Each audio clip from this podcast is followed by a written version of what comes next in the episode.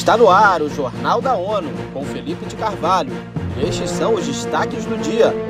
Em Paris, Guterres diz que a arquitetura financeira global é desatualizada e injusta. Apenas 2,4% dos fundos climáticos atendem necessidades das crianças.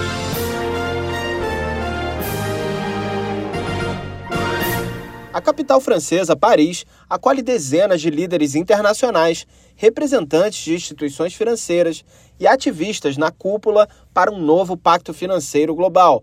O secretário-geral Antônio Guterres disse nesta quinta-feira que a maioria dos 50 países mais vulneráveis ao clima está em uma situação de dívida intolerável.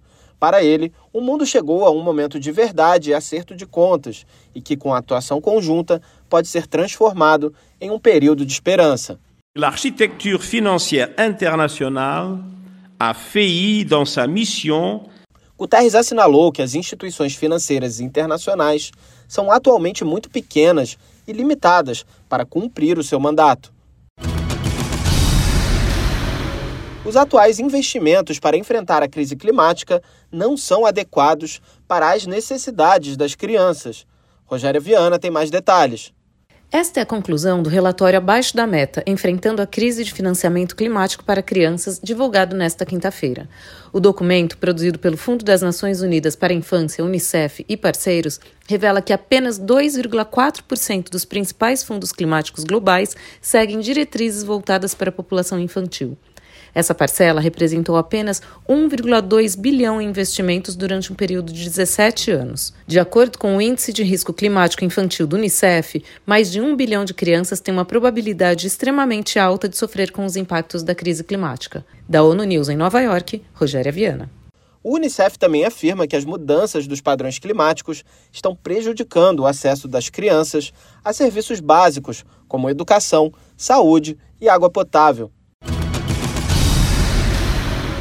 A violência entre facções militares rivais voltou a escalar em diversas partes do Sudão nesta quarta-feira, com o fim de um cessar-fogo de 72 horas. Segundo agências de notícias, pouco antes do término oficial da trégua, combates foram relatados nas cidades de Khartoum, Bari e Omdurman. Mayra Lopes tem as informações. A ONU alerta que desde o início dos confrontos, em abril, mais de 500 mil pessoas já fugiram do país para escapar da violência. Nesta terça-feira, em uma reunião no Conselho de Segurança, o representante especial do secretário-geral da ONU para o Sudão do Sul alertou para o impacto transfronteiriço da crise sudanesa. Nicholas Haysom afirmou que as ações são urgentemente necessárias para aliviar as crescentes tensões que já resultaram em confrontos mortais.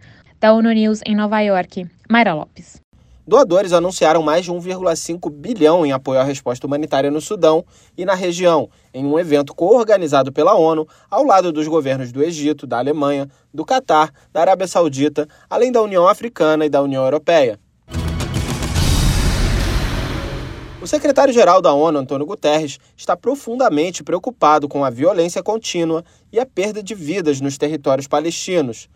Em declaração emitida pelo porta-voz Farhan Haq nesta quarta-feira, o líder das Nações Unidas condenou a violência de ambos os lados. Guterres fez referência a ataques por palestinos que mataram quatro israelenses na Cisjordânia. Ele também mencionou atos de vandalismo cometidos por colonos israelenses em aldeias palestinas, com destruição de propriedades, inclusive uma escola. Hack informou que o secretário-geral está profundamente preocupado com os acontecimentos em Jenin em 19 de junho, quando uma operação das forças de segurança israelenses resultou na morte de sete palestinos, incluindo duas crianças, alunas de uma escola apoiada pela ONU. De acordo com agências de notícias, as forças israelenses utilizaram um helicóptero para responder a palestinos armados que ameaçavam soldados de Israel. O secretário-geral condena todos os atos de violência contra civis. Para ele, é crucial reduzir as tensões e evitar uma nova escalada. Este foi o Jornal da ONU. Mais informações na nossa página news.un.org/pt e nas nossas redes sociais. Siga a gente no Twitter, arroba ONUNews.